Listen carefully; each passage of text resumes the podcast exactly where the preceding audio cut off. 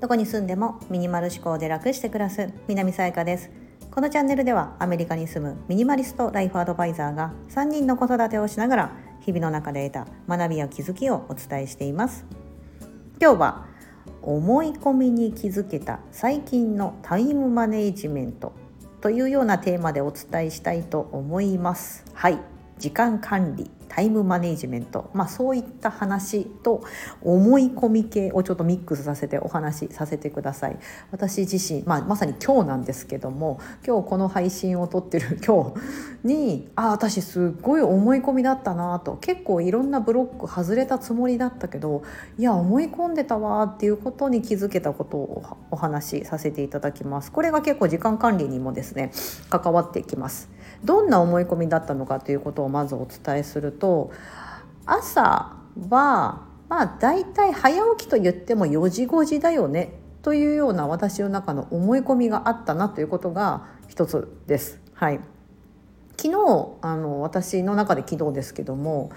えー、定期ライブ配信をしていて、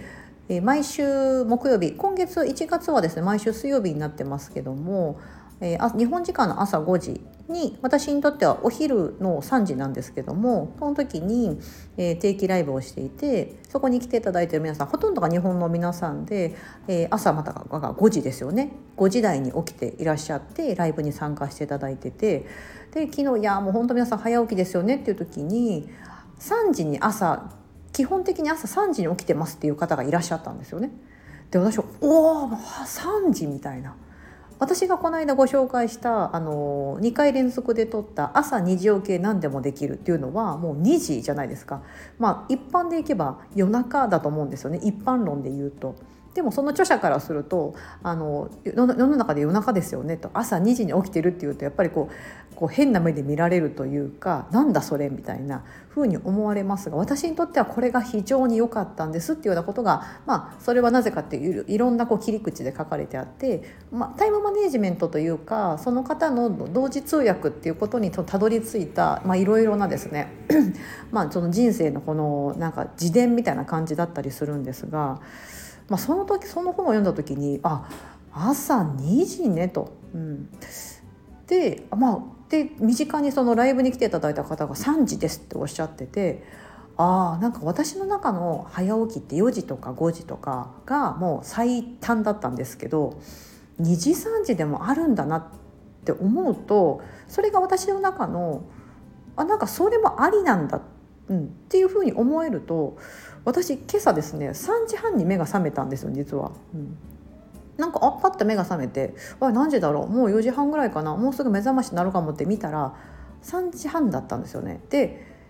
あいつもだったらあまだ3時半かと思って寝ようみたいな感じでなんとかこう寝ようとしてたと思うんですよ。で次に自分が今目覚ましかけてるのが4時半なので4時半まで寝ようみたいな寝ないとみたいいうふうに思ってやってたと思うんですがその私そのまあ本を読んだこともそうですし朝3時起きの人もいるんだ。ライブに参加してくれてたと思うと。3時半。えなんか別に3時半でも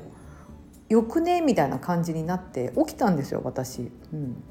でいつも1時間早く起きてるので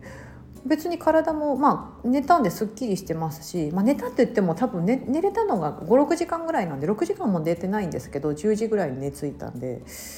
あまあ睡眠時間若干短いけどいやまあまあいいや元気だしなみたいな風にして起きたらやっぱり朝のその1時間っていうのは本当貴重でいろいろできたんですよね今朝。でわ私思い込んでたなっていうことに気づいてこの思い込みが外れたらあこれものすごいこう自分の時間管理だったりこうタイムマネジメントにもすごいいいなと思って、うん、あ全然まだまだ思い込んでることがあったなと。うん、それが私の中ではその朝やっぱり早くても4時5時まで寝とかなきゃっていうのが思い込みですよね。うん、2時3時に起きてはいけないというか、うん、そういうのがあったんですよ。うん。でもこれって本当思い込みだなと思ってあそういう人もいるんだって思うとあじゃあそうやってもいいじゃないかと、うん、いうふうに思うことができたのでいやこういう思い込み多分ね皆さんもいろんなことあると思うんですよ。あの私でいけばほらミニマリストって言ってるのでいろんなこうものをできるだけこう最小限にとか限られたものでっていうふうにやってますが世間一般で言うといやこれは持っとくものでしょみたいなものを持ってなかったりする場合もあると思うんですよね。うん、だからそれとかも一つの例だと思うんですよ。普通でいけばそれはあるものだと思ってるものが我が家にはないとか、まあ、その逆もあると思うんですよね。私んちの家にはあるんだけど普通世間一般的にはないものとかもあるはずなんです。うんでそれも自分の家にとってはなくてはならないまたは当たり前にあるようなものでも周りからすると「えそんなの持ってるの?」かもしれないし「えそれ持ってないの?」かもしれないですし、うん、これも一つの思い込みだなっていうふうに思っていて、うん、でこれにやっぱり気づけたこう私はまたこう一ついい気づきが得れたなと思ってだからこれからもし、まあ、2時台とかさすがに1台1時台だったら寝ると思うんですけど、まあ、もしかしたらこれもね追い込みかもしれませんが、まあ、2時3時とかになんかこうすっきり目が覚めちゃったりとか子供とね一緒に寝てるので9時10時とかに寝て。まあ、2時3時にもし起きたとしても、まあ、56時間ぐらい睡眠がもし取れてるんだったら OK というふうに思って今後はちょっと起きようかなと、うん、起きたら逆にラッキーじゃないかと、うん、自分時間がもっと、うん、まあ子供たち早くても起きてくるの6時半とかなので、まあ、早い時 6, 6時ぐらい6時ぐらい起きてきますけど、うん。ね、そういうふうにしてあこの思い込みが一つの私の時間を増やすことにつながってるなと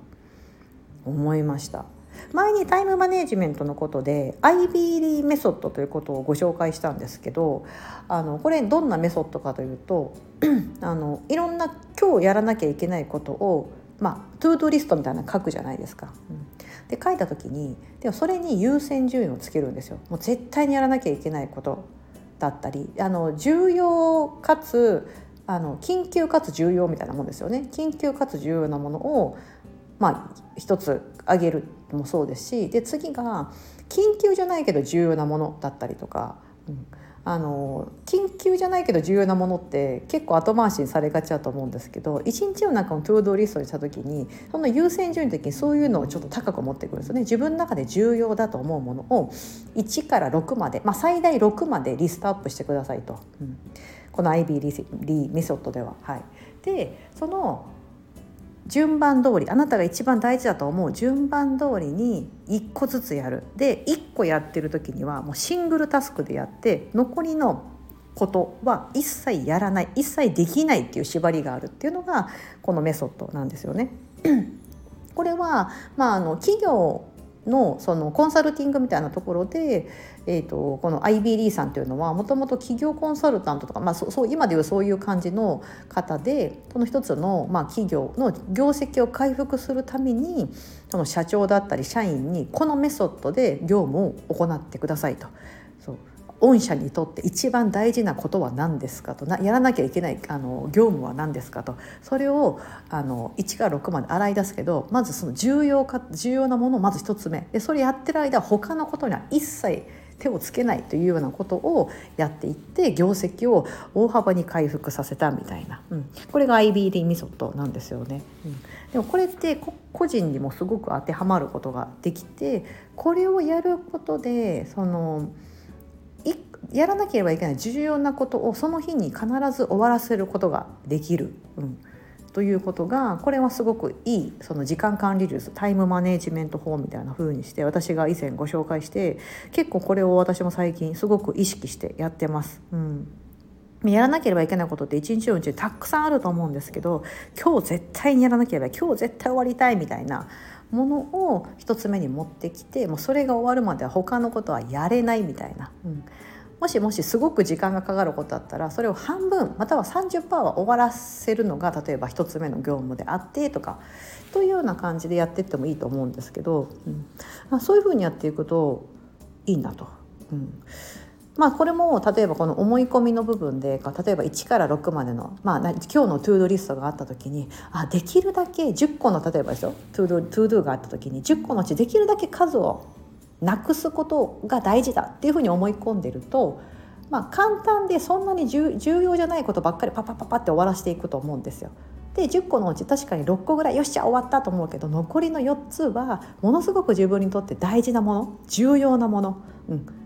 が残ってたりしたらもうそれで、まあ、その日のタスクというのはなんかこの雑用みたいなのは終わったんだけど重要なことに取り掛かれてないっていうふうにしてああ今日もできなかったみたいなふうに終わるななってしまうと思うんですが、うん、でもそれって多分優先順位付けができてなかったりっていうことが原因なのでこれも一つの思い込みですよね。だからまずは優先順位つけてみてその順番通りでシングルタスクでやっていく、うん、っていうようなこととかがいいなと、うん、思います。これはねちょっと私がその朝今日3時台に初めて起きてみたんですよね。今までこう4時半とか 4時半より前に起きたことはなかったかな。あの早起きを始めて今11月ぐらいから始めたんでまだ3ヶ月経ってないぐらいなんですけど、うん、4時台に遅れた起きれたよっしゃーみたいな感じで、うん、だったんですけどいや全然いけるなと、うん、思ってなんか それをインスタグラムの方で言ったら「いやもうもう漁師の域ですね」と。漁師パン屋さんとか漁師さんとかってすごい朝早起きでこうパン仕込んだりとか漁に出たりするじゃないですか。その域ですねって言われていやまあそうだなと思って。でもなんかそういう、まあ、別に漁師でもパン屋でもないんですけどもあのなんだろうな。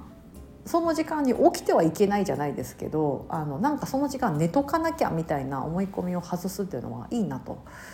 思いましたこれが一つの私の新しいまたあのタイムマネジメント術みたいなにつながっていいなと思いましたのでもし皆さんもねこれ私はなんかこの早起きのことだったりとかでお話ししましたししましたけどいろんな思い込みあると思うんですよ。うんなんかこうしなければいけないと思ってたみたいな、うん、子育てはこうしなければとか掃除はこうしなければとか、うん、なんかそういったこととかで意外とそうでもないんじゃないかなと、うん、私もできればですねあのできればもう家事と呼ばれるもの はことごとくやめたいなって思ってるんですよね。それは私の中の思い込みでこう一時その家政婦さんみたいなそのシンガポールにいた時はですねメイドさんみたいなのが1年半だけいたんですよ私。ははバリバリ働いてたんで会社員で。あその時に自分のブロックをバンと外して初めてこうこう家に来てもらってですねやってもらった時に多分そのブロック外れてで今はもちろんあの自分で全部やってるんですね。あのそういう環境的には無理なんですけど。でもなんかそのブロックが外れてるんでなんか料理とかその、まあ、掃除とかも何でも別に自分がやらなくてもいいじゃんとやれる人がいるんだってやってもらうって素晴らしいことだみたいな風なこれも私の中の思い込みがその時外れてるんですよね。うん。あのその時はだって私も雇うまではその半年間ぐらいめっちゃ悩んだんです。いやでもやっぱり家のことちゃんとやりたいとかいやなんかやってもらったら多分納得いかないだろうとかすっごいいろんなことを思ってたんですけどいや実際やってみると最初はもちろん大変なんですけどやってみるとですねあ全然思い込みだったってことに当時は私気づけたんですよね。だからもっと早く来てもらってけばよかったじゃんみたいなのをよく夫とも言ってたんですが、うん、なこういった思い込み皆さんもないでしょうか。そう。料理はこうしなければとか子供のことはこうしなければとか、うん、朝はこうしなきゃとか夜はこうしなきゃとか、うん、いろんなことがあると思う。人間関係でもそうですけど、うん、そういった思い込み意外と自分だけが思い込んでるだけで他の人からするとそんなことやらなくてもいいんじゃないみたいなことが往々にしてあるんではないでしょうか。まあ、そういったことを今日はお伝えしたくて思い込みに気づけた最近のタイムマネジメントというようなテーマでお伝えしてみました。はい、ここまでお聞きいただき本当にありがとうございます。今日が皆様にとって素敵な一日になりますように。